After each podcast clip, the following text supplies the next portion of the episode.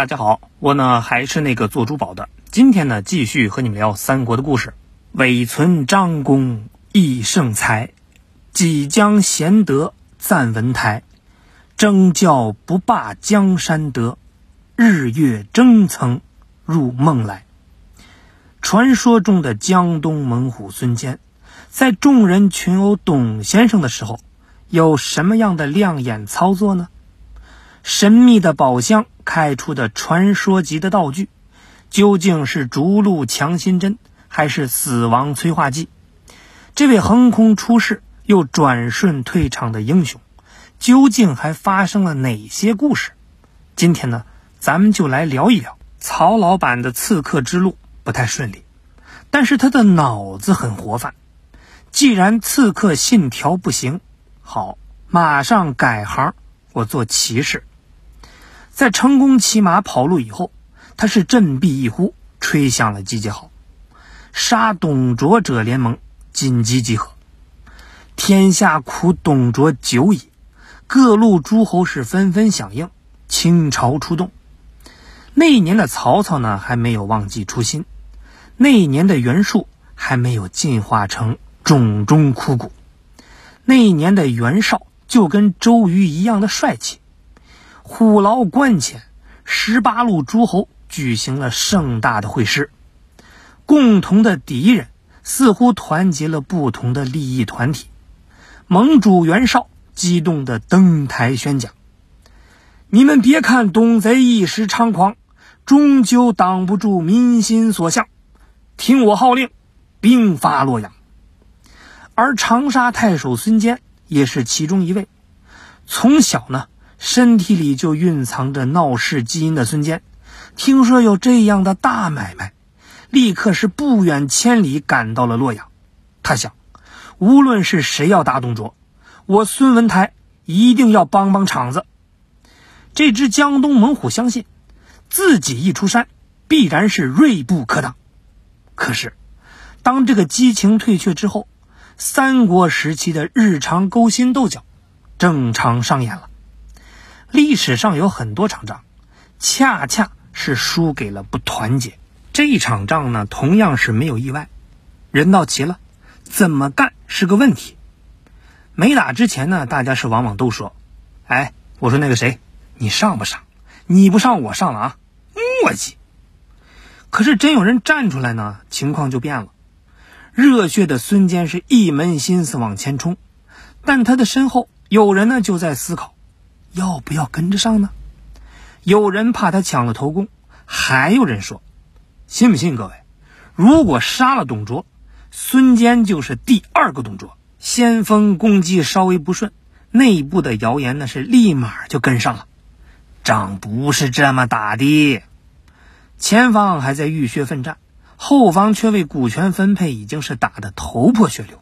经袁绍牵头。”袁术主持的董事会讨论后一致决定，孙坚的粮草就不要再给他提供了。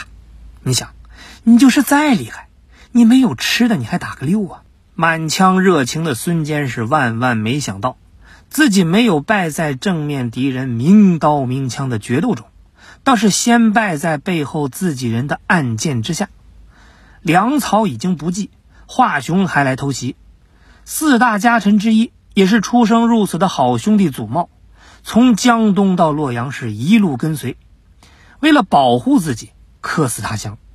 孙坚呢是捡回了一条命，逃了回来。但此时此刻，他对那面巨大的忠义旗帜产生了深深的怀疑，甚至呢对标榜义气的人有点厌恶。回了中军帐，孙坚是愤怒的质问袁术：“为什么让老虎奔跑？”又不让他吃饱，袁术听后呢，眉毛都绿了，马上站起来说：“哎呀，抱歉啊，兄弟，受苦了。那都是临时工操作不当，我已经把他砍了。要相信，组织是永远不会坑你的。”对这种扯淡的解释，孙坚是心知肚明，但是嘴上呢又不好说什么。董先生已经看出了联盟内部的矛盾，他就使出了传统的联姻手段。派来的使者就说：“孙将军，董先生的女儿仰慕您的公子很久了。孙坚就有点震惊，他是从没听说过董卓还有个女儿。不过手下人的一番解释呢，他就了然了。三国时期，儿子和女儿的数量一定要多，不仅是数量，年龄层次还一定要拉得开，分得明，因为你永远不知道，明天是需要让儿子娶一个七十的，还是要女儿嫁一个八岁的。其实呢，你把它看成一门生意，那就不寒碜了。孙坚呢是挡住了诱惑，他说：“让董卓给我放马过来，我来这儿就没打算回去。”由于孙坚是真的人如其名，态度果然是坚决，孙先生是抵挡不住。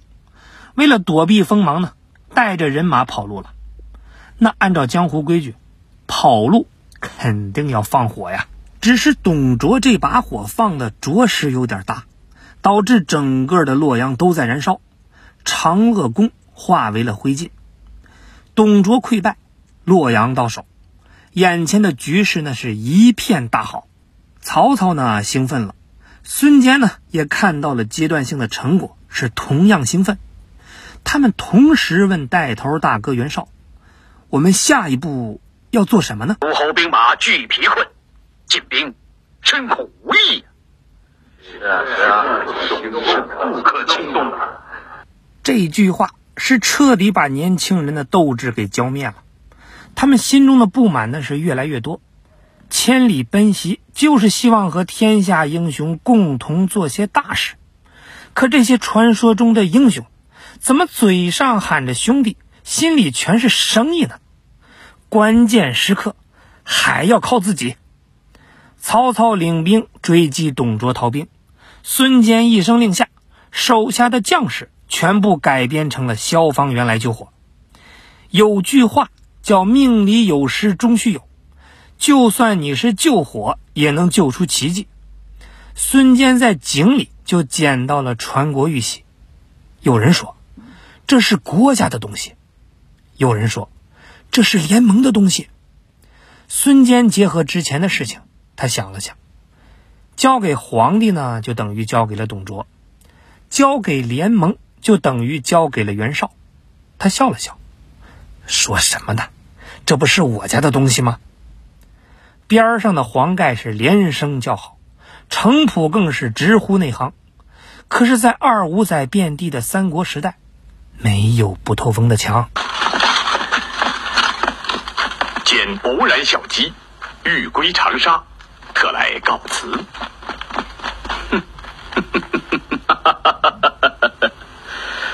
你得的是传国玉玺之病吧？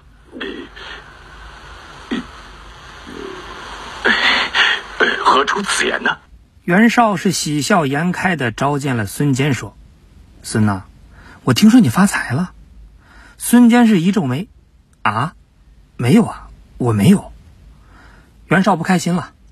叫出了二五仔小兵来对峙，孙坚就想起了袁术的操作，那是如法炮制。此人不可信，他是临时工。袁绍可不买账，一拍桌子，说什么呢？这种面相是临时工，一看那就是正式的。孙坚又学到了一招，原来有一种临时工，说你是，你就是；说你不是。你就不是，人家上头说行，是说这人行啊，上头说不行，你这气还生不得。嗯，我们那流传一副对联，太说明问题了。什么对联？上联是嗯，说你行，你就行，不行也行；下联说不行就不行，行也不行，你不服不行。袁绍呢，接着说，你要是不交出玉玺，不光你再也不是联盟的人，你也走不了了，而且。你还会因为有二心想称帝，遭到大家的严重处理。对面的是董贼，你马上也就是孙贼了。孙坚说：“哎，你说事就说事你别骂街。